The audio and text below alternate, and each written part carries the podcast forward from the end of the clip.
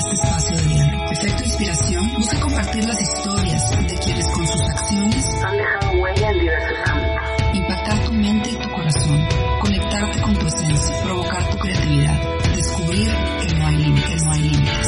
Mi nombre es Jessica Garza. Bienvenidos a Efecto Inspiración.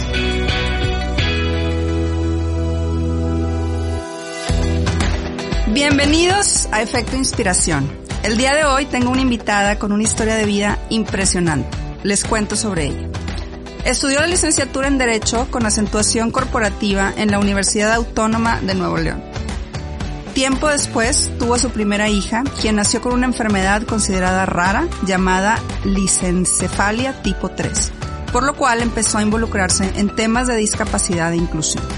Posteriormente estudió guía Montessori, casa de niños, debido a que no sabía si su hija iba a poder ser escolarizada. Al día de hoy ha colaborado con Living Montessori en manuales para madres de familia con hijos con algún problema neurológico. Fue voluntaria en la casa Shishu Baban de niños con discapacidad en Calcuta, India, en donde aprendió lo mucho que se puede hacer con pocos recursos. Así que, junto a otros padres de familia con hijos con alguna discapacidad, formó la agrupación Imagina en Saltillo, Coahuila, en donde empezó a realizar actividades recreativas e inclusivas para niños y jóvenes con discapacidad. Fundó con la Academia de Jazz una clase de baile inclusiva, en donde se logró enviar a la primera niña con discapacidad mexicana a Los Ángeles, California, a vivir una experiencia Rolex junto con mujeres con discapacidad seleccionadas y reconocidas internacionalmente. Ha escrito diferentes artículos para revistas y foros sobre inclusión. Ha colaborado con diferentes universidades, dando pláticas de inclusión y trabajado con los alumnos universitarios para que se involucren en temas sociales. Fue la primera latinoamericana en ser aceptada en el Máster de Discapacidad, Autonomía Personal y Atención a la Dependencia por la Fundación ONCE y la Universidad Menéndez Pelayo de Madrid, España ganando la matrícula de honor por su proyecto Imagira, un puente hacia la inclusión. Asimismo, la revista jurídica Anales de Derecho y Discapacidad está por publicar su trabajo de análisis de las leyes mexicanas de discapacidad e inclusión. Es para mí un honor darle la bienvenida a Lorena Elizabeth González Valdés a Efecto Inspiración. Lore, gracias por aceptar mi invitación. Muchas gracias, Jessie, por esta invitación tan bonita. La verdad es que estoy súper emocionada de tenerte en el programa, Lore, porque le quiero platicar a, la gente que nos escucha que el que estés aquí es una diosidencia total de la vida. A mí me habían platicado de ti y me habían platicado de tu historia hace ya alrededor de 10 semanas. Y bueno, yo quise esperar que pasara este, este tiempo de confinamiento y, y de encierro, porque yo tenía muchas ganas de, de, de tenerte en cabina, ¿no? cuando veo que el coronavirus pues sigue y que se empiezan como a levantar un poco las medidas con, con sana distancia, dije, bueno, le voy a hablar a Lore para ver si es posible compartir su historia y hacemos la entrevista de manera remota. ¿Y cuál fue mi sorpresa? Que tú me dijiste, claro que no, yo voy a Monterrey. Entonces, tenerte aquí es un privilegio, eh, lo estamos haciendo con, con una responsabilidad de, de una distancia sana, pero sabiendo que tenemos que compartir esta historia porque vale mucho la pena lo que tú has hecho. Así que de verdad te agradezco enormemente que estés aquí. Para mí es un privilegio recibir a mujeres como tú. Y bueno, para ponernos un poquito ya en contexto, Lore. Eres una mujer que ha dedicado los últimos siete años de su vida a temas de inclusión por tu hija Elizabeth. Y ahorita entraremos ya más adelante en ese tema. Sin embargo, antes de hacerlo, me gustaría preguntarte cómo fue la vida de Lorena antes de Elizabeth. ¿Cómo creciste? Cuéntame un poco sobre ti, cómo fue tu infancia, tu adolescencia. ¿Quién es Lorena? Bueno, yo soy la más chica. Eh, siempre he vivido en Saltillo. Mi mamá es de Monclova, Coahuila. Mi papá es del DF, Chilango. Tienen una historia de amor muy bonita y terminaron por azares del destino en Saltillo. Eh, crecí en un consultorio, los dos son dentistas. Tengo un hermano mayor que me lleva tres años. Y bueno, ya después con los años creo que también me sirvió esa parte de crecer en un consultorio porque siempre fui una niña muy aventada. Eh, me encantaba ayudarle a mi mamá en el consultorio, nunca tuve miedo de, de la sangre o de ver cosas y extracciones y, y, y fíjate que precisamente he estado pensando mucho en eso porque creo que esas herramientas me sirvieron mucho después eh, eh, con mi hija porque me encantaba ayudarle, era el asistente. Eh, siempre fui la niña que corría si alguien necesitaba algo. O sea, si yo veía sangre, quería ir corriendo a taparle hemorragia en, en la escuela. Eh, siempre fui muy aventurera, muy amiguera. Tenía muchísimos planes de, de cosas y siempre supe que quería ser mamá. Entonces, me casé, tuve la fortuna de casarme con mi mejor amigo que conocí en preparatoria. Teníamos una relación padrísima, los dos superaventureros, eh, me casé con una persona muy auténtica que también me permitía a mí ser pues igual de auténtica, como que siempre muy a gusto los dos, muy, eh, muy buenos amigos, muy, y, y nos casamos con muchos planes, nos casamos chiquitos, yo tenía 24 años, él tenía 25, mm, teníamos muchos planes de, bueno, cuando regresé a Saltillo, pues yo estaba recién graduada de licenciado en Derecho, entonces eh, prácticamente estaba como que en una etapa en mi vida que no sabía bien a qué me quería dedicar, porque yo no iba a vivir aquí en Monterrey.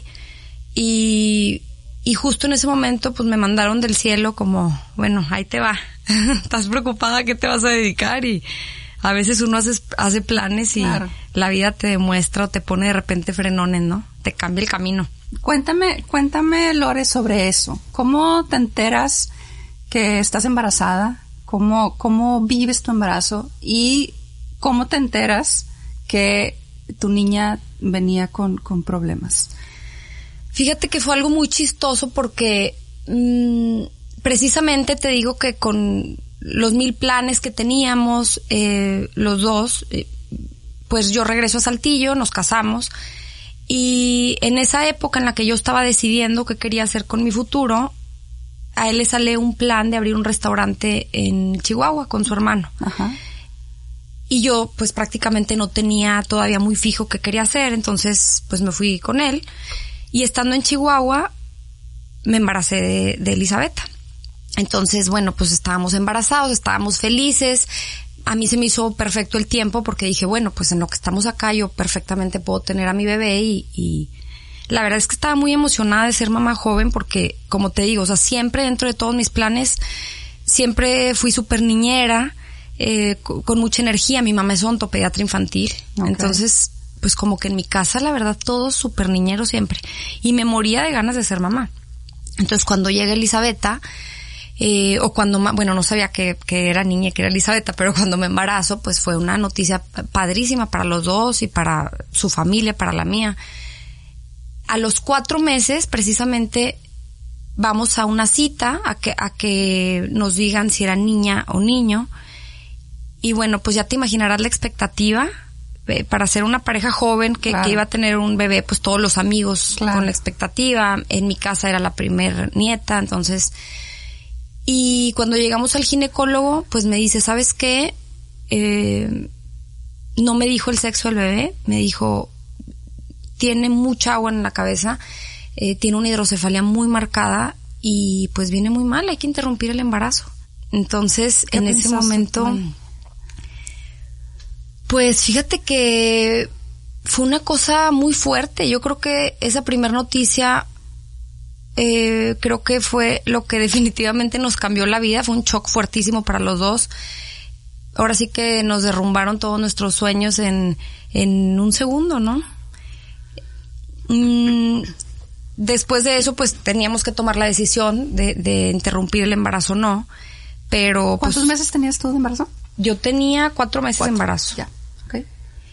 Y, y bueno, pues fue algo muy difícil, ¿no? Fue algo muy difícil porque yo me acuerdo que le decía a mi esposo, lloraba y lloraba y le decía, es que estoy jodida con tu perdón. y es que cualquier decisión que tome, a partir de ahora que tomemos, ya nos marcó la vida. O sea, de verdad que fue una, un hecho de la vida de esos de que no tienes escapatoria. O sea, fue, fue algo que nos marcó. Claro. si la hubiéramos tenido o si hubiéramos interrumpido el embarazo, ya es algo con lo que pues íbamos a vivir toda la vida. Claro. Eh, bueno, pues a partir de ahí decidimos seguir con el embarazo. No nos querían decir qué era, bueno, pero qué es, pero qué es, no, pues es una niña. Wow.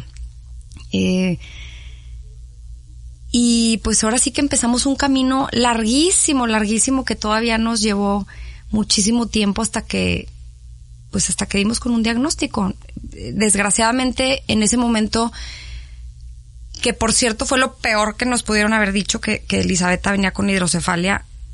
Ya después me carcajeaba y decía, bueno, me hubiera quedado con ese diagnóstico, ¿para qué hacía drama? si todo estuvo peor después. ¿Qué pasó cuando ves por primera vez a tu hija? ¿Qué pasa cuando nace después de este diagnóstico que te dan, que, que bueno, me dices que no, no era el diagnóstico correcto? Supongo que cuando nace eh, ya te pueden decir con exactitud que tiene. Cuéntame del momento en que Elisabetta llega a este mundo. Pues como que en todo ese tiempo del embarazo yo me acuerdo que me puse como que en un modo de, de protegerla. Ajá. Había muchísimas opiniones, vimos a muchísimos especialistas y yo sentía que nadie me comprendía. O sea, Elisabetta se movía dentro de mí. Tuve un embarazo muy sano todo el tiempo. O sea, jamás tuve algún... Si no me dice el doctor que, que mi hija viene con un problema, pues la verdad es que jamás me hubiera enterado que, que hubiera tenido un problema. Mm, después de muchos malos diagnósticos, terminamos en, en pues ya sabes, primero que no iban a hacer, luego que sí iban a hacer, luego que tenía que nacer a los siete meses, después que le tenían que hacer el día que naciera una cirugía en la cabeza. Eh, así se fue como que evolu- evolucionando la situación y nos empezamos a clavar por una cosa así de ocidencia, de, de decir, alguien me metió la espinita de, oye, pero si tu hija va a, va a nacer o va a vivir con alguna cirugía en la cabeza o con una válvula, pues hay que buscar la mejor válvula que le podamos poner porque va a vivir con eso. Claro. Entonces conseguimos una cita en, en el Texas Children's, Ajá. en Houston. Íbamos nada más a la cita. De verdad que no te imaginas la cantidad de papelería, bueno, todo el rollo de meterte en este mundo nuevo para que nos aceptaran, etcétera, etcétera. Y cuando llegamos al hospital, me hacen una serie de estudios toda la semana y me dicen, oye, ¿sabes qué? No tiene hidrocefalia tu hija, tiene ventriculomegalia, pero no sabemos de hecho que tiene, tiene que nacer y vamos a ver qué pasa. Ok. Entonces, pues imagínate el parto. O sea, era una cosa de verdad tremenda. Estaba yo en medio, este, alrededor había como 30 doctores. Ya me habían dicho que me imaginara lo peor, que no le iba a poder cargar, que, que iban a llegar los de resucitación, que probablemente pues iba a pasar algo fatal, ¿no? que, que no sabían que, que venía, pero pues tenía que estar eh, preparados. Claro. No sé la verdad cómo agarré fuerza para vivir eh, los cinco meses del embarazo así, para tratar de tener paz y transmitírsela a ella.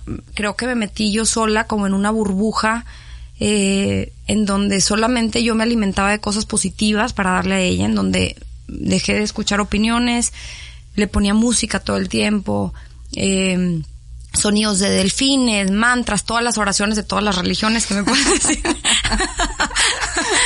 Todo lo que a mí me hacía feliz, comía cosas que me hacían eh, muy feliz, o sea, traté de, vivirlo lo más en paz que podía.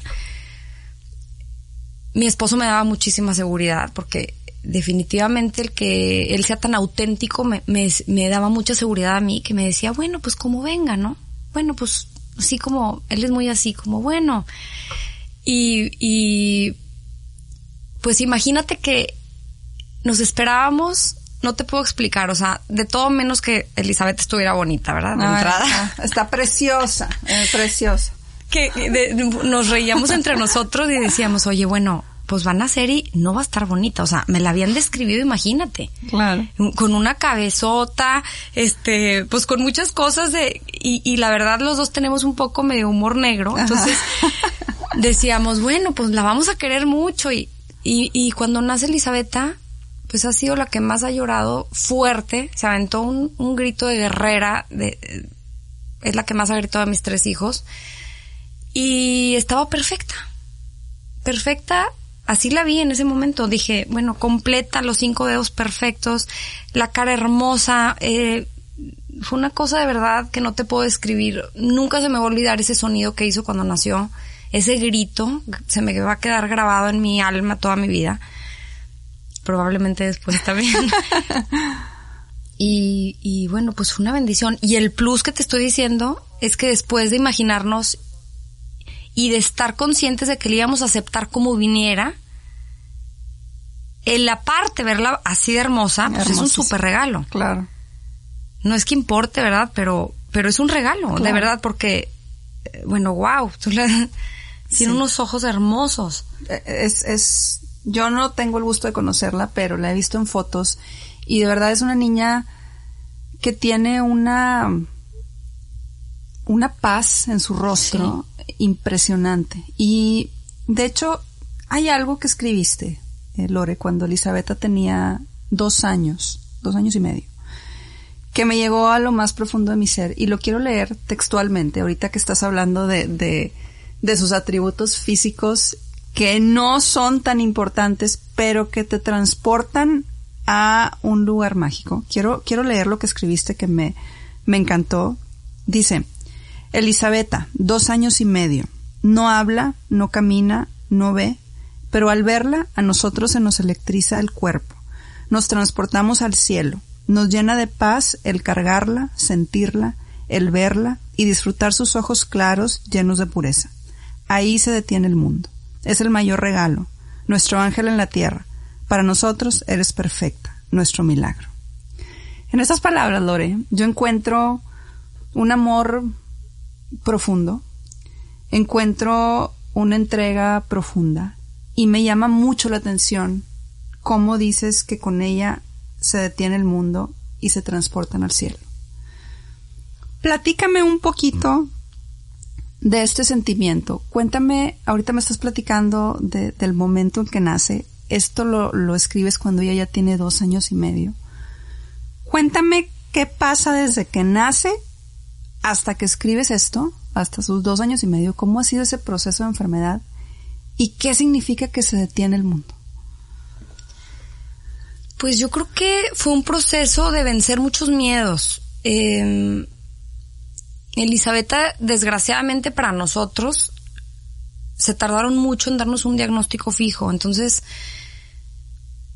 creo, ese momento me regaló muchísima resiliencia que hablábamos ahorita, porque hay que, tuve, tuve o tuvimos que estarnos reinventando a sus diferentes diagnósticos.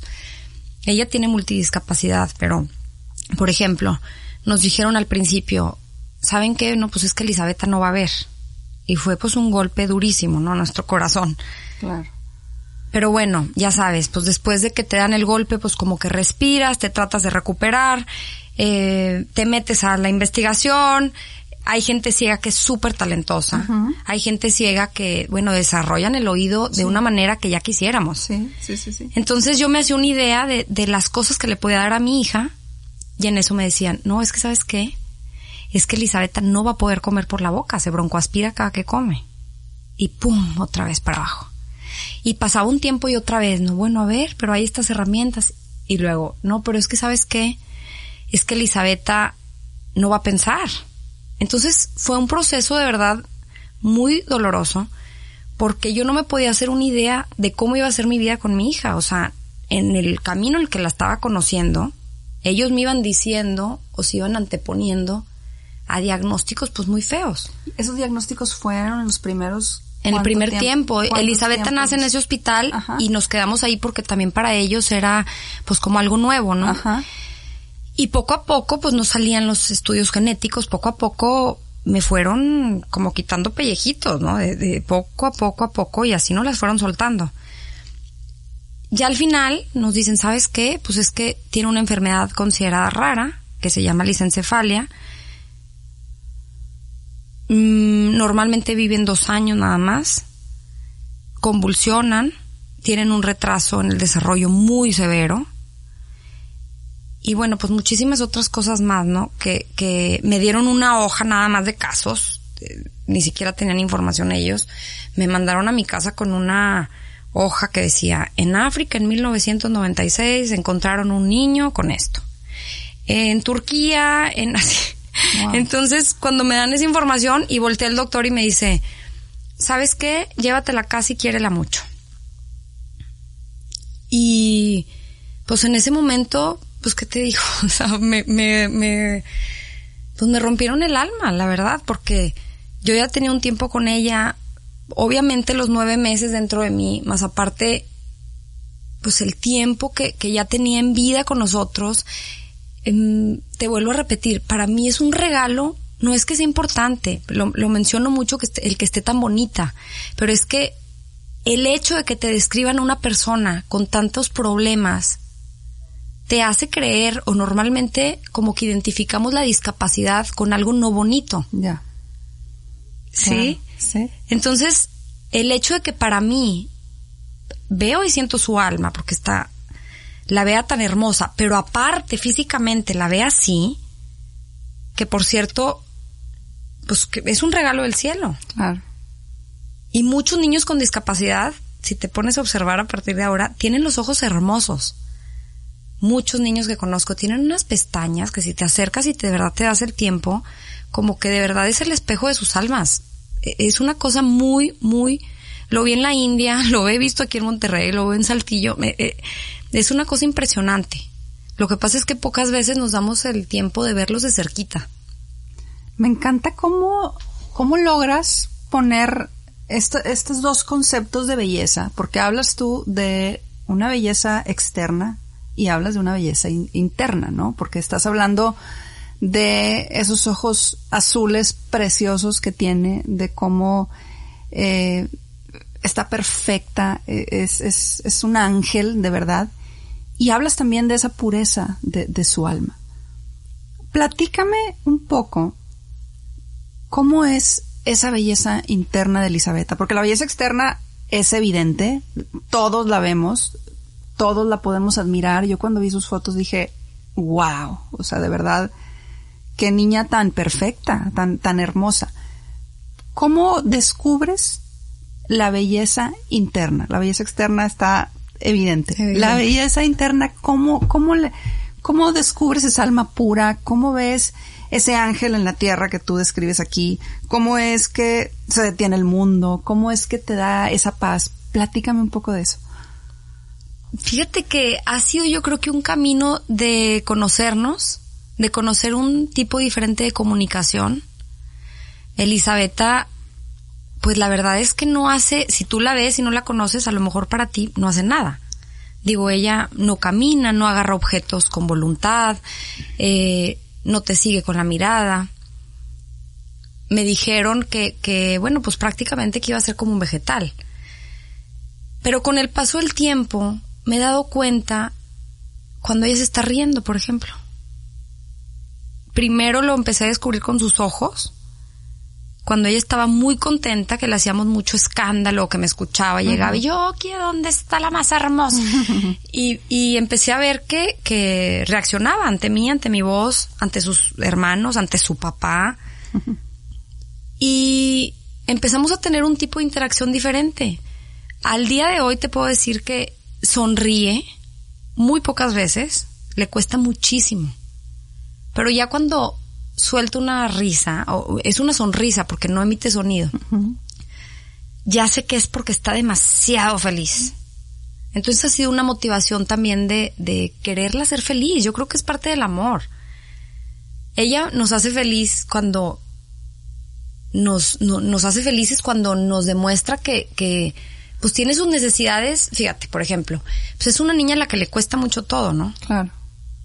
disfruta, por ejemplo, pues te puedo contar con una mano las tres cosas que es lo que más disfruta en el mundo.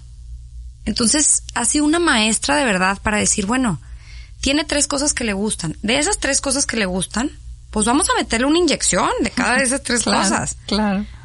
Y esa ha sido como la dinámica familiar, o sea, decir, esas son las tres cosas de Elisabetta y vamos a tratar de dárselo. Y ella a cambio no sabes todo lo que nos da, o sea, es una niña que yo agradezco muchísimo que tenga esa paz de la que hablas.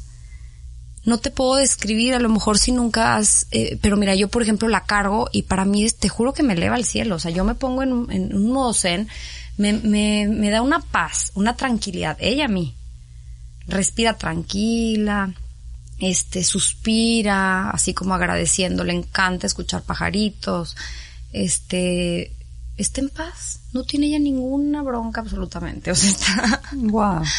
Qué, qué increíble cómo a veces eh, las personas que no tenemos como esa cercanía con, con, con estos seres tan especiales, no alcanzamos a percibir todo lo que tú, lo que tú ahorita nos estás platicando, ¿no? Y el, el escucharte, el, el verte, el, el, el ver cómo te expresas de tu hija, me, me hace admirar no solamente el, el cómo has llevado la enfermedad, porque me quiero imaginar que como mamá, pues también te debe de doler el verla que a lo mejor eh, convulsiona Claro. o que no ve. ¿Cómo logras, Lore, darle la vuelta a, a, a eso? ¿Cómo logras darle la vuelta a esa angustia que, que es normal que debes de sentir? O a lo mejor a, a ese dolor. ¿Cómo logras encontrar esa paz que ella te da para convertir todo ese sentimiento del cual me hablas en acción? No solamente para ella, sino también para las muchas personas que impactas con tu asociación Imagira, que ahorita me gustaría que me platicaras de eso.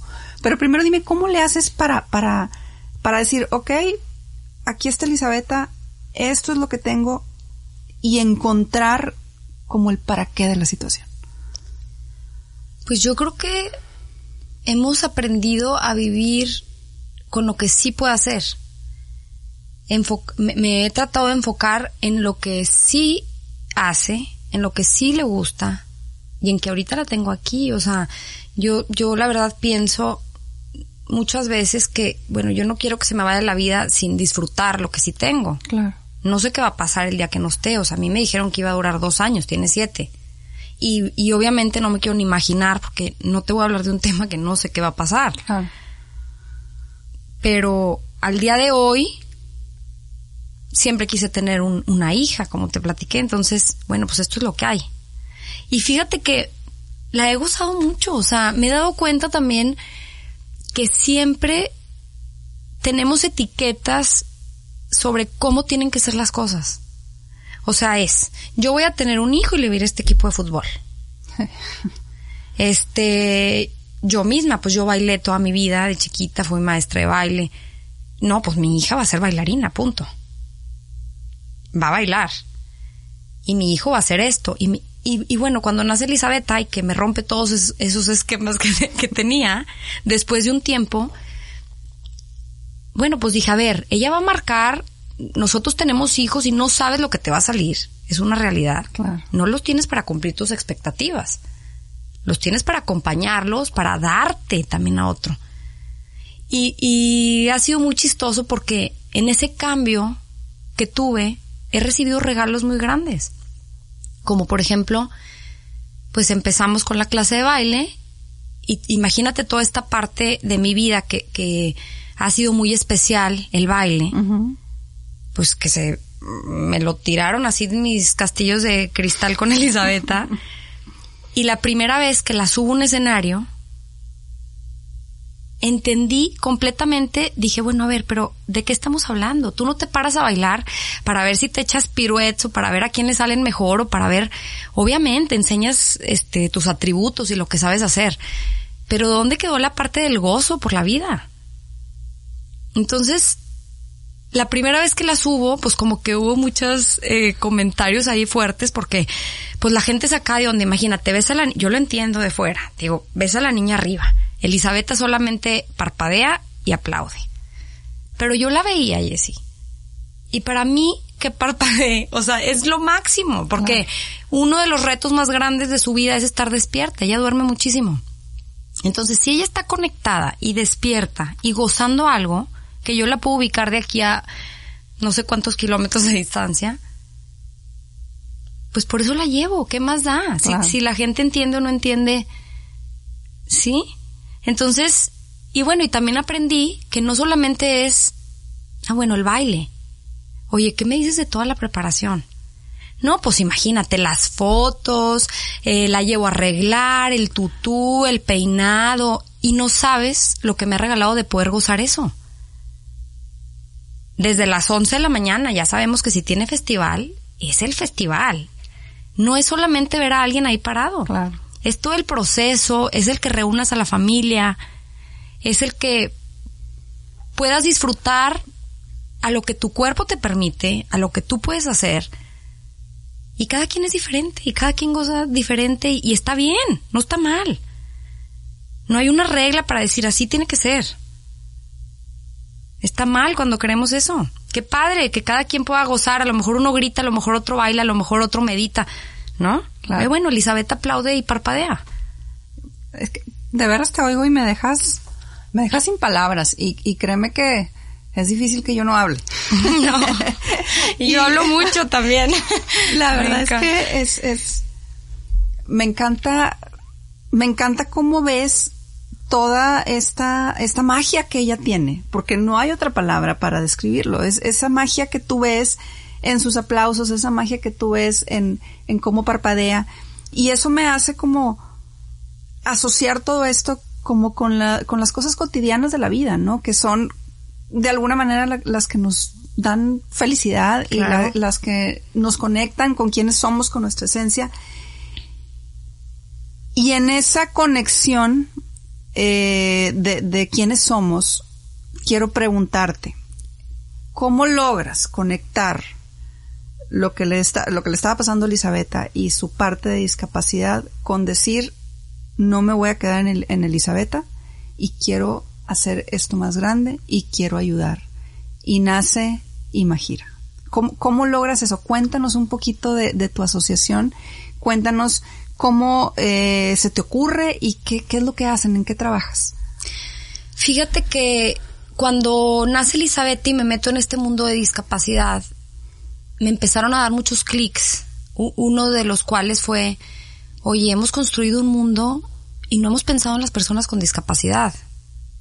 Oye, yo tengo 25 años, soy mamá, y yo no quiero que este episodio marque mi vida de que me la voy a vivir en puros centros de rehabilitación.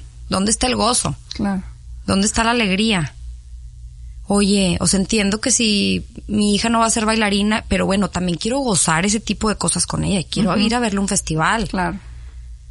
Entonces, cuando regresamos a, yo me costó muchísimo, la verdad, regresar a, a, a, a Saltillo, porque bueno, pues tú sabes que en otros países, en todo este tiempo que me aventé de investigación, están más preparados para, para, hay más oportunidades, ¿no? Que les permiten a ellos, pues, alcanzar su verdadero potencial. Claro. Y dije, oye, bueno, pues también nosotras tenemos derecho, las mamás de niños con discapacidad, de, de, de poder gozar a nuestros hijos, ¿no? Y cuando regresamos a Saltillo, tuve oportunidad de irme a, a- a la India. Y la verdad que lo que me dejó la India es ver lo mucho que hacen con tan pocos recursos. De esa manera y con esa mentalidad llego a Saltillo y platicando que ya empezamos a conocer a otros papás con hijos con discapacidad, con las mismas inquietudes, decidimos formar Imagira para buscar actividades recreacionales para nuestros hijos. De decir, a ver, hay muchos niños que no van a la escuela, pues también se merecen tener festejos. Y también se merecen, pues salir al mundo normal. Claro. Y también se merecen oportunidades porque, a fin de cuentas, todas las herramientas que tú agarras en tu infancia y en tu adolescencia es lo que te va a definir para que tú agarres un buen trabajo en un futuro. Entonces, si estos niños, por muchísimos componentes que tenemos, como que no son aceptados en las escuelas, que no sabemos cómo tratarlos, que no tienes eh, este tipo de actividades como el fútbol, que son herramientas que tú Claro. les das a tus hijos Claro. pues cómo queremos que en un futuro tengan proyectos de inclusión laboral. Entonces era como que un poquito de todo, ¿no? Como que una parte por mi hija, otra parte porque también descubrí en su multidiscapacidad y me frustraba, y me- a la fecha me frustra mucho eso, que veo, por ejemplo, niños que tienen muchísimo potencial. no como la mía. O sea, la mía de verdad, yo la veo, es una hermosa, pero a ver, Elisabetta es una niña que le cuesta, tiene muchísimos otros retos. Pero hay niños que tienen alguna discapacidad más leve que, que veo que no se les dan oportunidades. Y que dices, oye, puedes crear un monstruo. Claro. Vamos a dárselas, vamos a buscárselas y vamos a dárselas. ¿Desde cuándo empiezas con la asociación? Pues prácticamente mmm, cuando Elisabetta tiene dos años. Ok. A mí me dijeron que los primeros dos años le tenía que dar toda la terapia posible para que después me dijeran a ver cómo iba a estar la onda.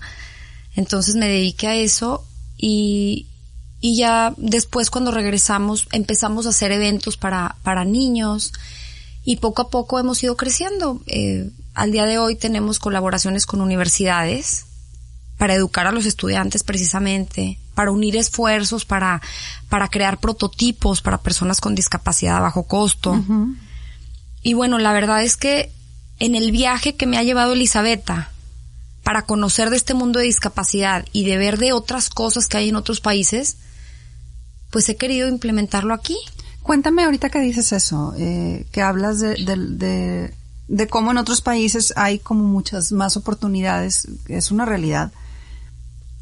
¿Qué le falta a México para, para poder estar ahí? ¿Qué le falta como país que nos falta y como sociedad que nos falta para poder realmente ver a las personas con discapacidad como cualquiera con, y darles las oportunidades que, que necesitan y darles las herramientas que necesitan para poder crear estos monstruos de los que hablas en el buen sentido de la palabra, obviamente. Pues mira, si empezamos a hablar por la sociedad, yo creo que falta mucha educación en el tema, ¿no? Tenemos que tener ese interés, nadie, nadie sabemos de, de, las cosas, incluso yo que tengo una hija, pues a veces la riego con, con por ejemplo, el lenguaje, eh, eh, pero tengo la intención, ¿no? De seguir aprendiendo, por ejemplo. Pues si tú ves a alguien en la calle, eh, tratar de evitar de, él no voltees, él no te acerques. Los niños siempre se quieren acercar, claro, pues déjenlos. Claro. Digo, qué padre, porque de esa manera, el que tú quieras no voltear a ver a alguien, pues es como si no fuera digno de que lo vieras. A mí me encanta que vean a mi hija. Amo a mis tres hijos por igual. Como por qué se la van a saltar. Eso es lo que me duele.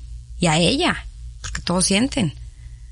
Entonces, si tú ves a alguien, hay que aguantarnos el miedo. O sea, yo entiendo de verdad la otra parte del miedo, de la confusión, de que a veces no sabes cómo actuar. Hay que ser valientes. Piensa que cualquier persona con discapacidad que tú veas, pues son muy valientes. Porque ellos viven con eso, con retos, con, entonces, hay que ser valientes. ¿Quieres apoyar? Sé valiente. Sé valiente en preguntar.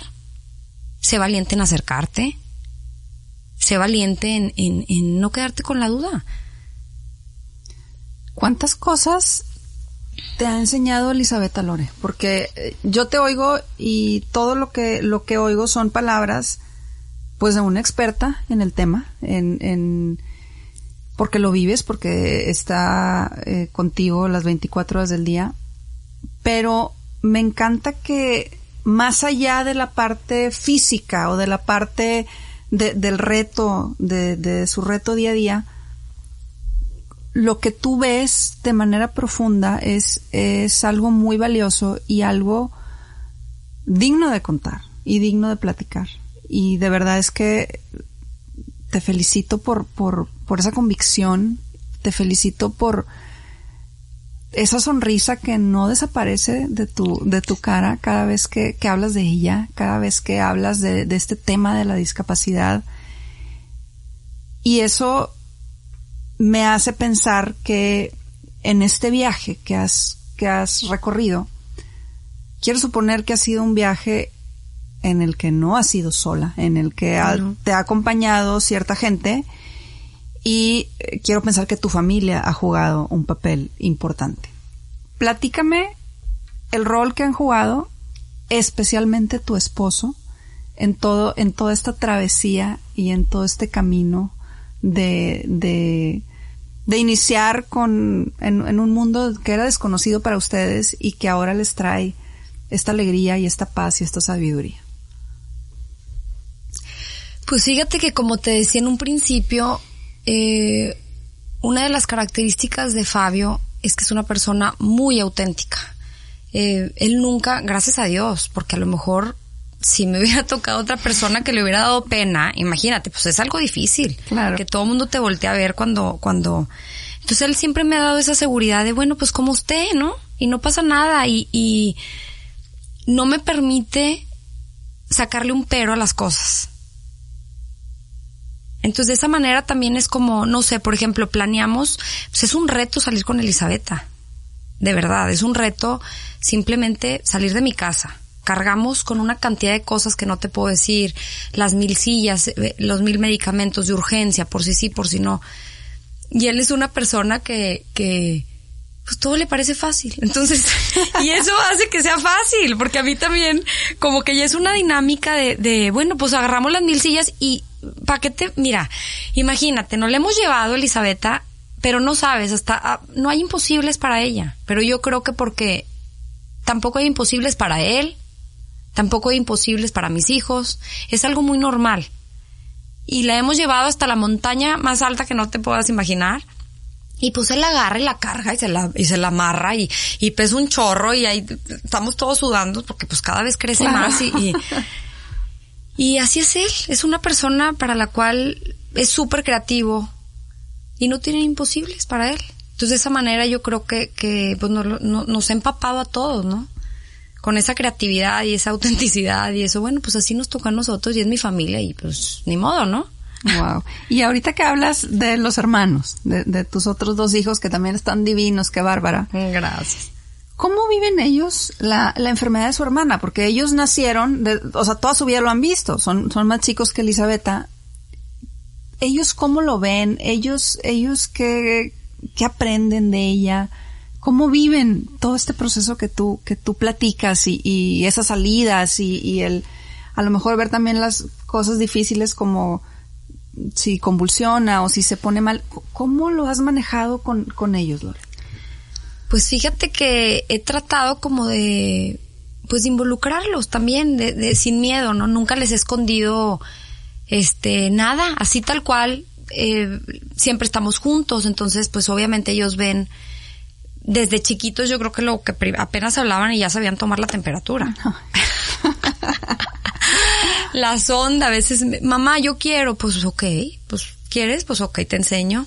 Eh, y creo que ha sido como que una manera de, de ponérselos divertido también a ellos, de, de a ellos les llama la atención el sentirse útiles, también a ellos les, da, les ha dado muchísima seguridad.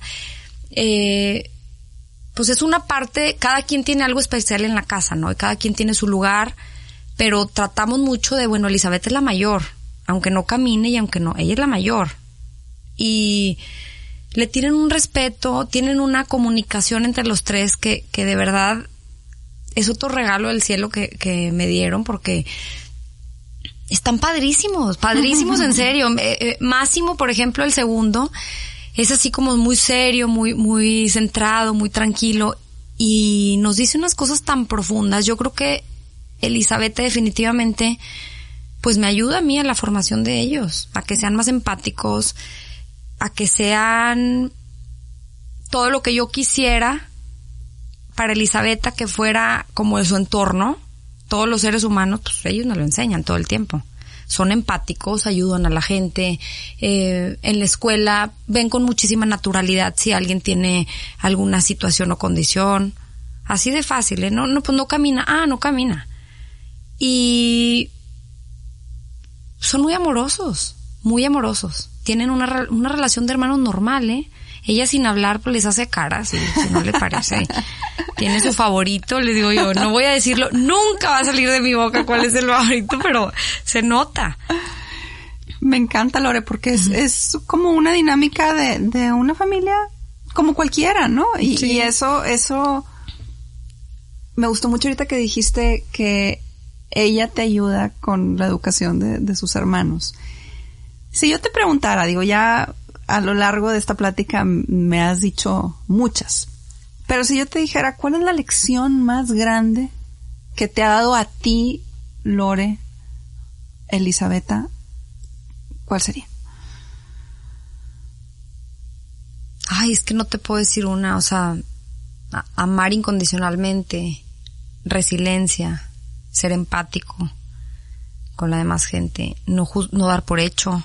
No dar por hecho me refiero, yo siempre pensaba o me daba mucho miedo traer a una persona al mundo a que fuera infeliz o dar por hecho que porque alguien tiene alguna discapacidad y me he dado cuenta que estoy muy equivocada. O sea, ella incluso te puedo decir que es muchísimo más feliz, que la felicidad es momentánea, pero que mis otros hijos de repente. Si tú ves a un, a, un hijo mío hacer un berrinche, por lo que sea, y la otra está, o sea, ¿quién está más feliz en ese momento? Claro. Porque damos por hecho que cuando vemos una persona con alguna limitante es sinónimo de infelicidad. Eso no es infelicidad. Ya quisiera estar yo como ella, si es una consentida de primera. Todo el mundo la quiere, la mayoría de su entorno le dan amor, recibe, a la gente le gusta cargarla porque les da paz, no nomás lo digo yo. Es una niña que recibe puro amor. ¿Quién va a ser más infeliz? ¿Ella? ¿O alguno de nosotros que estás en el tráfico, que estás enojado? ¿Sí? claro. O sea, no, no sé, como que he aprendido eso, a no juzgar que por ver una persona que tiene alguna discapacidad puede ser muchísimo más exitoso que tú. Puede ser más feliz y más pleno que tú. ¿Tú, Lore, eres plena y eres feliz? Yo soy una persona plena y creo que la felicidad es por momentos. La mayor parte del tiempo sí soy feliz, pero obviamente como todos, eh, ha sido una cosa difícil. Y, es, eh, digo, me lleno de miedos de repente, pero creo que soy una persona consciente y agradecida y, y gracias a Dios siempre regreso donde tengo que regresar, que es mi centro, ¿no? ¿Qué le dirías tú a alguien que esté pasando por algún momento complicado, no necesariamente una discapacidad, pero algún momento complicado el que sea, para poder encontrar esa fuerza y regresar a ese centro del que tú hablas? ¿Cómo se le hace para salirnos como de esta parte humana, que eres, eh, que eres humana, ya lo decíamos hace, hace un momento, de, de lo que te pueda doler de ver a tu hija eh, en la situación en la que está, a darle la vuelta y decir, veo las lecciones, veo lo feliz que es, veo la paz que me da. ¿Qué le recomendarías tú a las personas para que logren eso? Pues mira, yo creo que todos absolutamente tenemos siempre retos, ¿no? A nuestro alrededor. Y creo que cuando te llegan momentos difíciles en la vida, tienes que escarbar en todas las herramientas que anteriormente has, has, adquirido. O sea, no nada más has tenido un reto en tu vida, todos tenemos varios conforme va pasando el tiempo. Entonces yo me he dado cuenta, o a mí me sirve, número uno, pensar que esto también se va, va a pasar. Todo pasa. No, nada es permanente. O sea, el dolor que pudieras tener va a pasar en algún punto. El tener paciencia para pasar esos túneles oscuros y pesados, yo creo que ese también es el éxito. El decir, a ver, en esta carrera de la vida, en este kilómetro, del 7 al 8, la voy a pasar mal pero no necesariamente la tengo que pasar tan mal. O sea, tengo que pasarlo, pero a ver, puedo ir caminando y puedo ir viendo el cielo. Puedo ir escuchando pajaritos. Puedo ir viendo mariposas. A lo mejor me encuentro un amigo al lado y me acompaña. ¿Sí me explico? O sea, todos vamos a pasar caminos difíciles y si ahorita estás pasando un momento difícil, va a pasar también. Llénate de todas las herramientas buenas que tengas trata de quitarte toda la contaminación que pudieras tener al lado. O sea, si, si a ti te estresa ver películas de terror, una serie estresada, pues no, no la pongas, mejor ponte a leer. Si a ti te da paz estar con tu esposo, con tus amigos, con tus hijos, pues órale, es momento. Hay que reinventarse y encontrar actividades nuevas para... Y siempre, siempre, siempre yo he descubierto que el darse a los demás, de alguna manera, también te da muchísima satisfacción. El compartir lo que pases o lo que no pases, lo negativo. No, wow, Lore, de veras que es, es, es tan complicado poner eh, en palabras lo que nos hace sentir, porque es, es muy profundo y, y viene, como te decía hace un momento, de un amor infinito y sobre todo de una actitud impactante. De verdad, yo, yo te, yo te agradezco enormemente que, que seas efecto inspiración.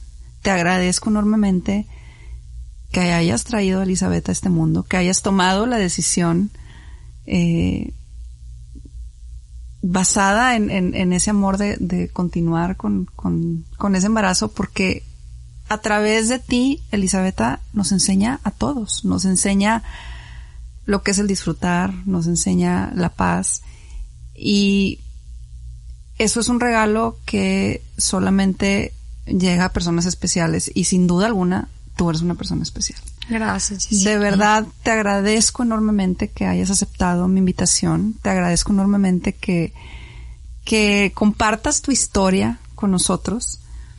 Yo sé que a veces es complicado para, para alguna gente abrirse de la manera eh, en la que tú lo has hecho y créeme que, que nos das una lección muy grande de amor, de resiliencia, de positivismo, de siempre ir en busca de esa felicidad, porque coincido contigo que, que la felicidad no es un destino, es un viaje, ¿no? Y tú lo ejemplificas de una manera magistral. Así que de verdad te agradezco. Y antes de irnos, quiero decirte que yo a todos mis invitados les pido que me den la primera palabra que venga a su mente después de una serie de palabras que, que yo les doy. Entonces, quiero empezar contigo eh, diciéndote la primera palabra. ¿Estás lista? Amor. Familia. Discapacidad. Fortaleza. Lucha. Elizabeth. Vida. Dios. Familia. Unión y amor. Elizabeth. Resiliente. Efecto inspiración gente positiva y el compartir. Gracias Lore, de verdad no tengo palabras para agradecerte. No sé si hay algo más que quieras tú agregar antes de irnos. Pues agradecerte también a ti la invitación para hablar de este tema tan importante que es la discapacidad y que pocas veces se toca. Invitar a la gente a que traten de verlo como algo natural, que a todos nos puede pasar en algún punto ya sea por la vejez o por adquirir, o por, y que hay que tratar a los demás como nos gustaría que nos trataran en algún punto. Y también comentarles que si buscan capacitación para sus empresas, para las escuelas, para los padres de familia, sobre cómo tener un lenguaje inclusivo, nos, nos contacten, por favor. Aquí vamos a dejar nuestras redes y estamos para servirles, para ayudarlos para que todos hagamos un mundo más inclusivo. Estoy a sus órdenes, me pueden encontrar como lore-glzv y en Facebook como Lorena E. González Valdés y pueden encontrar Imagira en Imagira con I mayúscula y en Instagram, Instagram como imagira.mx. Muchas gracias. Gracias de verdad, gracias a todos los que nos escucharon, gracias por acompañarnos. Esto fue Efecto Inspiración. Te invito a que seas parte de la comunidad Efecto Inspiración. Sígueme en redes sociales como Efecto Inspiración en Instagram y Facebook. Nos vemos por ahí.